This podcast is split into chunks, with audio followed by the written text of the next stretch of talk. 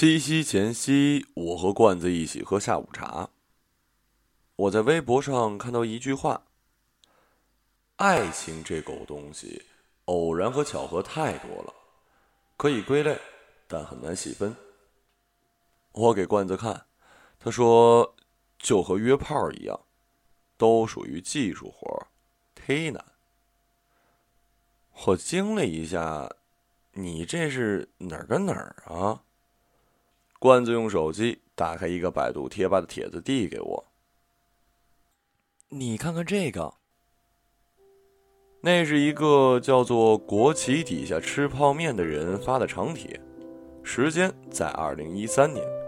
帖子里细数了网络十大约炮神器，还有各种约人攻略，比如万不可心急，把握好说话的分寸，注意用词。聊天跟上节奏，有幽默感，换位思考，找致命弱点，识时务等等。楼主言之凿凿的用大数据证明自己的观点。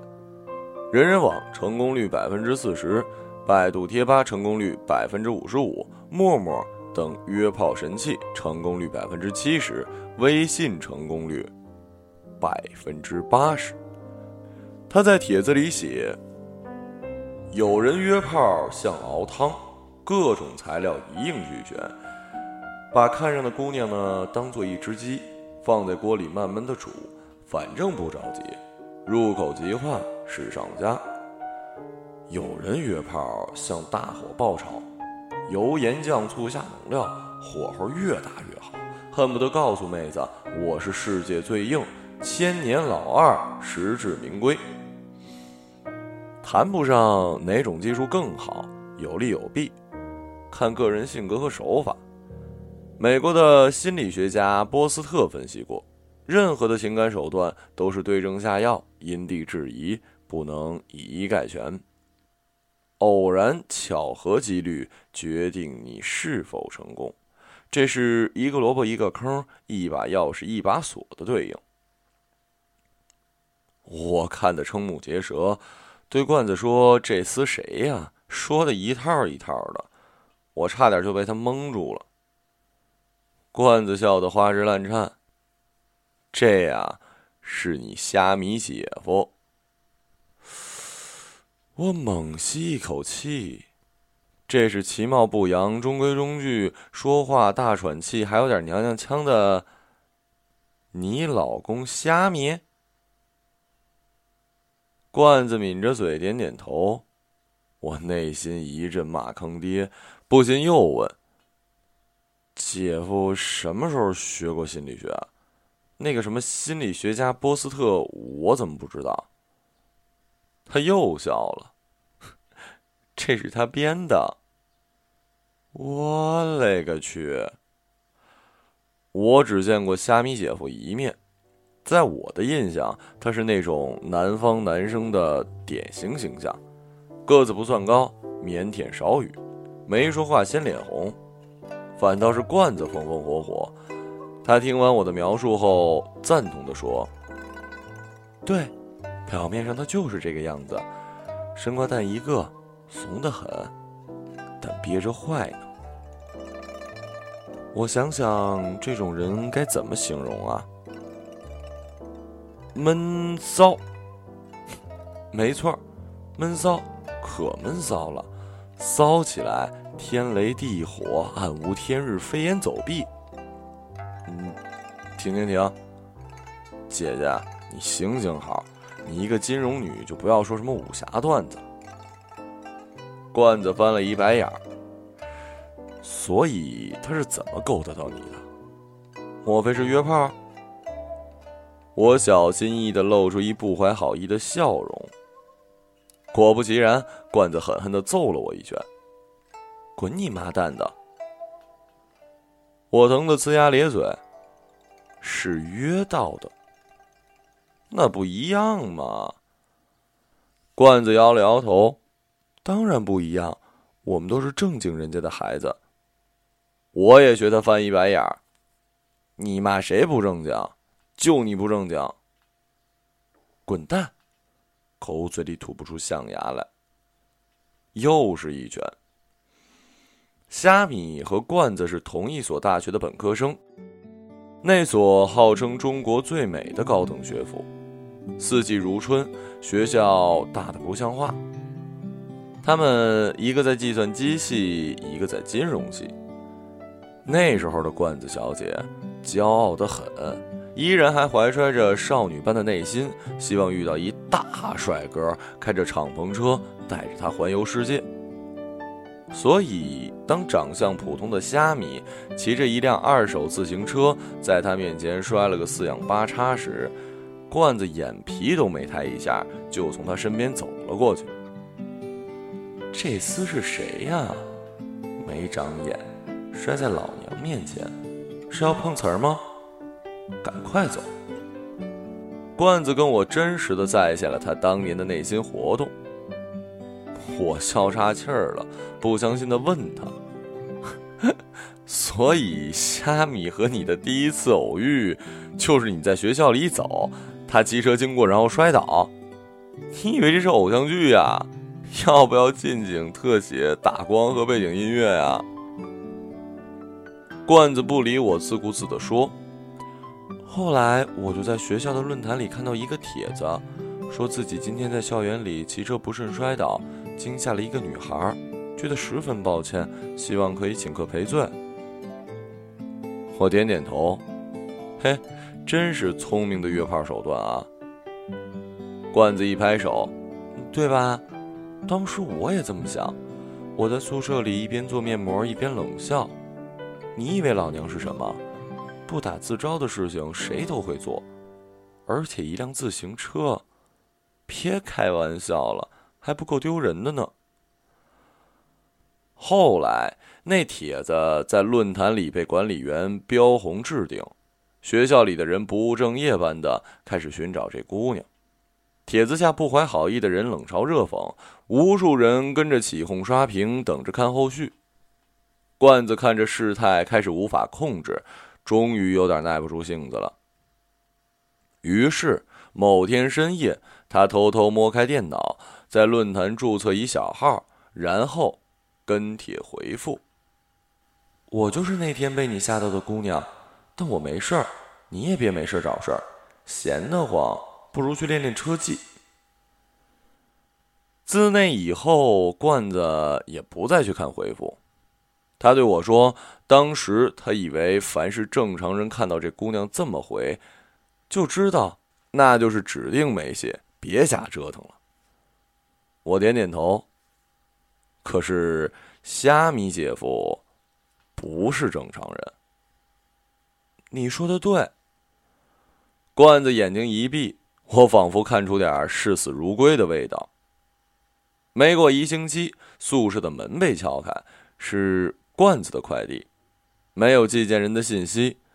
罐子打开盒子，里面是一精致的八音盒，播放的音乐是《向左走，向右走》。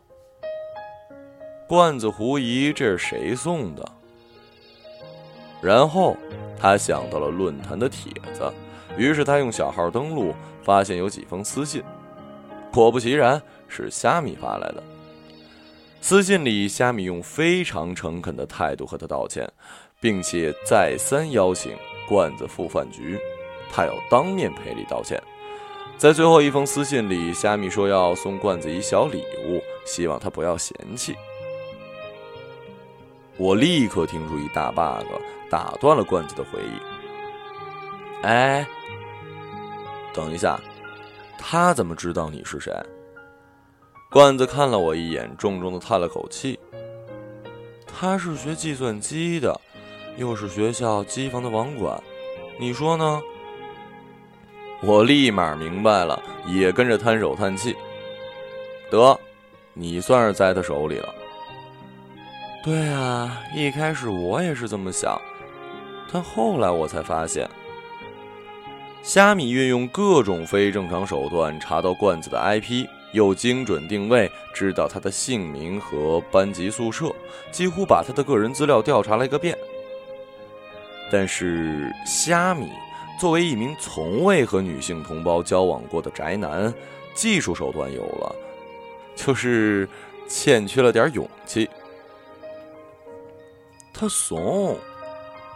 罐子简洁明快、精准到位的总结了虾米的前半生。我对罐子说：“所以你就接受了他的礼物？你不觉得送女生八音盒很俗气吗？”罐子憋得脸通红。我还还蛮喜欢的。我俩眼一翻，所以啊，还有什么好说的？你们俩一怂一俗。绝配！滚蛋！第三拳，罐子坚持用论坛小号回复私信的方式和他交流，连 QQ 都不愿意留。虾米仿佛是二十四小时在线一般，只要罐子的私信一到，不出两分钟必有回复提示。罐子渐渐的有些恍惚，这男的不会真的看上了我吧？虾米喜欢罐子这回事儿，几乎闹得全校都知道了。罐子是文艺骨干，经常主持学校的晚会，会跳交谊舞，会写文章，运动也不差。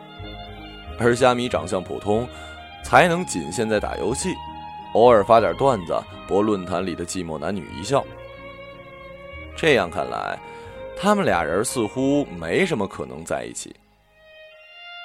过了大半学期。在虾米舍友的共同怂恿下，他终于又一次提出了饭局的邀请。而罐子也扛不住一群男性荷尔蒙的连番轰炸，答应赴约。罐子对我说：“那时候他对虾米也算是有一丝好感，起码觉得为人还算老实，不油嘴滑舌。”虾米听到罐子答应了邀请，像是抓住了救命稻草一般，立马着手准备。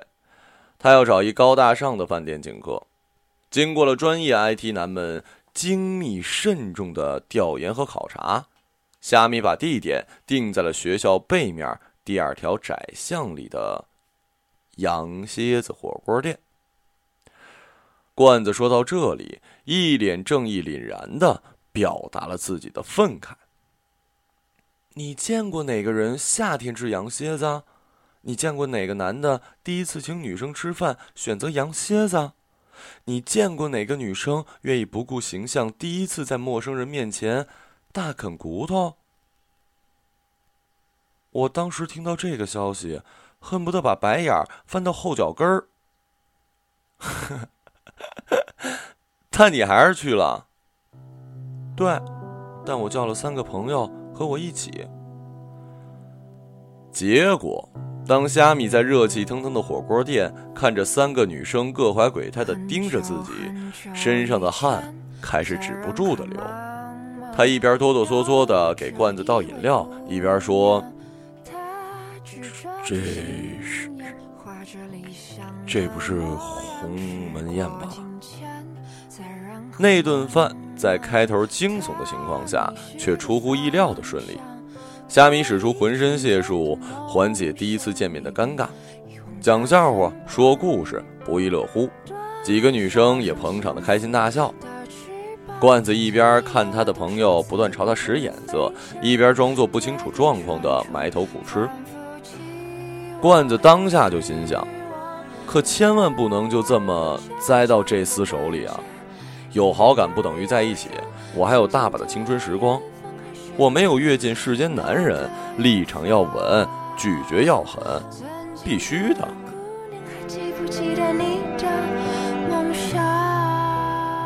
后来呢？我问。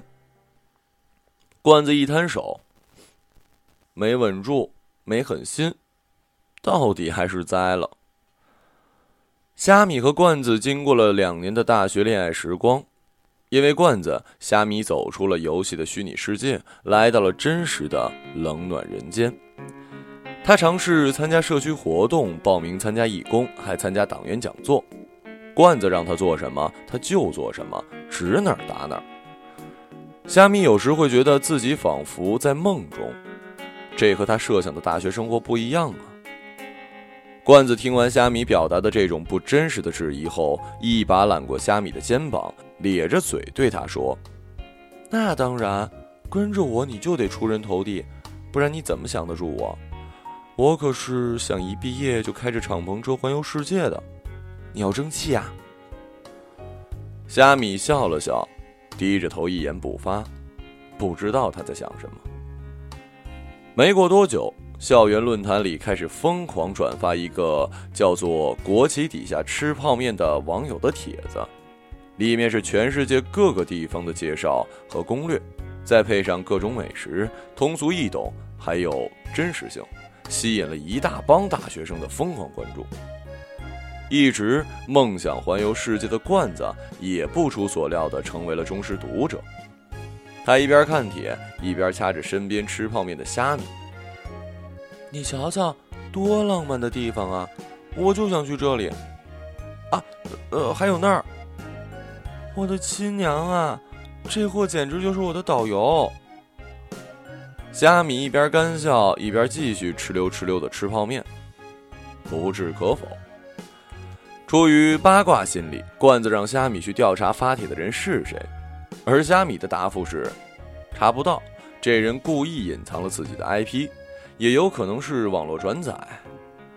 虾米说：“谁会有这么丰富的精力去环游世界呢？那得要钱啊，还不是富二代的把戏。”罐子听了，觉得有些道理，啧啧的吧唧嘴。也对，嗯，不太真实，写的和唱的一样好听。可是少女心的罐子却依然扛不住美景的诱惑，没事就会打开帖子去跟帖回复。长时间下来，自己都能对其中很多地方如数家珍，而虾米却好似一天天的提不起精神。罐子看他每天通红的眼睛，埋怨他打游戏不注意休息。虾米点头答应，人却日益憔悴了很多。转眼到了毕业季，虾米忙着找工作，一天几轮的面试压榨的他整个人瘦了一圈而罐子却另有打算，偷偷摸摸的申请了新加坡的留学。说到底，他还是一个现实的人。大学的恋爱犹如一场梦。现在，到了梦该醒的时候。等到留学一切手续办理妥当后，罐子才第一次和虾米提起这事儿，顺便说了分手。可想而知，虾米当时的表情，按照罐子的形容是，不知道是吃了什么发馊的剩饭泛出来的恶心劲儿。罐子和他说了很多，包括自己的梦想、自己的职业规划，絮絮叨叨，直到虾米如梦初醒的抬手打断他。虾米问：“你的这些规划里，唯独没有我，对不对？”罐子愣了一下：“你又能给我什么？只要我们在一起。”以后什么都会有，我不需要你给我，我可以自己去争取。而且你看你现在，自己的工作还没有着落，又怎么给我未来？你去留学，就一定能遇到金主，开敞篷去环游世界？虾米冷笑，你明知道我那是开玩笑说的。我要真是那么物质的人，何必和你在一起这么久？虾米眼看就要哭了，可是现在分手，跟没在一起有什么分别？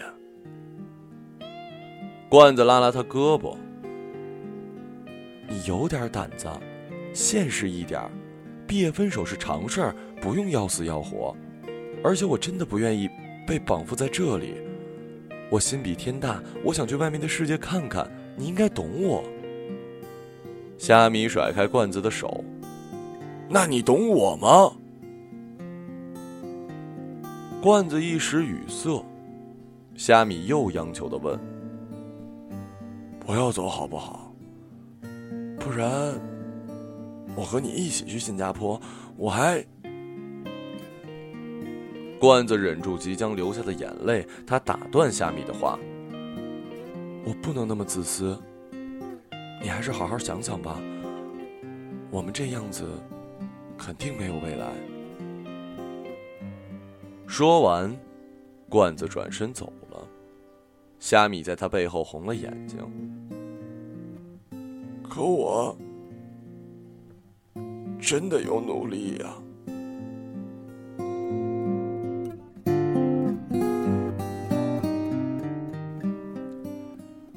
当时难受吗？罐子讲到这儿，我问他。罐子擦了擦眼中的泪，点了点头。后来你猜怎么着？还能怎么样？后来他偷偷跟着你到了新加坡，你被他再次打动，发现你爱他的程度比你想象的还要深，你们一起奋斗拼搏，最后开上了敞篷车，环游了世界。罐子笑了。你以为你在拍戏呀？这么深情的段子也能想出来？我撇了撇嘴，不然还能怎么样？罐子眨了眨眼睛。我没有走。你没去新加坡留学？是啊。我做了一呕吐的表情。这才比拍戏的段子还深情狗血吧？罐子瞪了我一眼。是真的，我没有走成。我故意逗他，是因为飞机晚点又没钱改签，所以滞留到今天。罐子笑了，是因为我发现我爱他的程度，真的比我想象的还要深。我又做了一个呕吐的表情。在罐子说完分手的一周时间里，虾米没有再和罐子联系，罐子这才像丢了魂儿一样不知所以。他人心惶惶，越到分别的时候，越觉得心里缺了一大块。而他已经非常清楚，缺的这一块是什么。终于，他按耐不住到宿舍去找虾米。推门进去，光着膀子的虾米在玩游戏。蓬头垢面，红着眼睛，看样子一夜没睡。他走过去，虾米抬头惊讶的看着他。罐子看着虾米，没由来的说：“你还想约我吗？”虾米愣了一会儿，然后点点头。罐子的鼻子一阵发酸。你看你，玩游戏都顾不上仪容仪表了。如果我真的走了，以后谁检查你的日常卫生啊？虾米缓过神儿来，拉过罐子，俩人抱头痛哭。略微冷静后，虾米擦干眼泪，打开抽屉，拿出一本厚厚的册子递给罐子。罐子翻开，惊讶的发现，这都是校园论坛里国旗底下吃泡面的帖子。他一脸不信的问虾米。这是你？虾米点点头。因为你说你要去环游世界，我就去搜罗了好多旅行书来看，做功课，然后写更真实的游记攻略，自己先熟悉，这样我以后带着你出去就不怕丢了。罐子的眼泪唰的流了下来，他完全没想到，看似木讷的虾米会为他做这种事儿。他一边翻书一边哭，后来发现书里夹着一存折，他打开看，里面有五万块。这是什么？旅行经费，我们可以随时启程。罐子惊呆了，你哪来那么多钱啊？哼，我把攻略发给一些杂志，赚点投机的稿费。然后这几年没日没夜替人刷游戏代练，攒下来的。我真的有在努力，尽我的全力给你更好的。罐子什么都没有说出口，只是流着眼泪，紧紧的抱着虾米。那一刻，他终于明白，他不用去看外面的世界，虾米早已成了。他的全世界，我真的庆幸遇到虾米。罐子给自己倒了一杯茶，慢慢的说：“ 故事真好。”我笑着揉了揉自己发酸的鼻子。虾米姐夫一点都不怂，他真的很有骨气。我看也是。罐子笑了，他比我聪明多了。后来他给网站写文章，写各种段子和技术帖，每个月的稿费都快比我的工资高了。真牛！我冷不丁的想起他的网名，于是问他：“虾米为什么要起一国旗底下吃泡面的这么一怪名啊？”罐子乐了，他中学在课堂上偷吃泡面，被路过的教导处主任看见，结果被罚蹲在操场的国旗杆底下吃泡面，黑历史啊！我也笑了，姐夫真是萌萌的。所以你们一毕业就去环游世界了？罐子摇了摇头，没有，毕业就登记结婚，然后想先好好的工作积累几年。今年本来准备要去旅行的，可是……说着，罐子把手轻轻的放在了自己的腹部。以后再去也不迟。我看着罐子还没有隆起的肚子，我的天哪！真的应该恭喜你啊！罐子笑得妩媚。谢谢。虾米姐夫知道吗？没呢，我也是准备今天告诉他，不知道会不会吓着他。怎么会呢？他肯定得高兴的发疯了。这是七夕节最好的礼物。哎，你们真是太幸福了。这就是平常的爱情啊，再普通不过了。一开始我以为是虾米离不开我，现在我才明白，是我离不开他。我郑重的点了点头。是啊，这就是平常的爱情，再普通不过了。爱情这东西，偶然和巧合太多了，可以归类，但很难细分。喜欢谁，爱慕谁，幸福的路总是不尽相同。但爱总是会把我们引领到一个共同的终点，哪怕中途七拐八拐，眼泪笑声混为一谈，但总能抵达心里最完美的那个结局。我们走在单行道上，所以能够遇到，就是缘分吧。爱也是单行道，遇到之后，如果不去珍惜和呵护，终究会成为一盘沙。只要有人愿意为你等待，而你愿意付出，那么，爱的殊途同归，都是千万次邂逅换来的重逢。不管是人生还是爱情，都会有属于你的，都会来到你的身边。莫放手，不管经历如何的曲折，都能找到那个属于你的人，能够和他厮守，就是最好的。身后隐约响起了脚步声，我回过头，笑着打招呼：“嗨，国旗底下吃泡面。”虾米姐夫愣了一下，憨憨的笑了。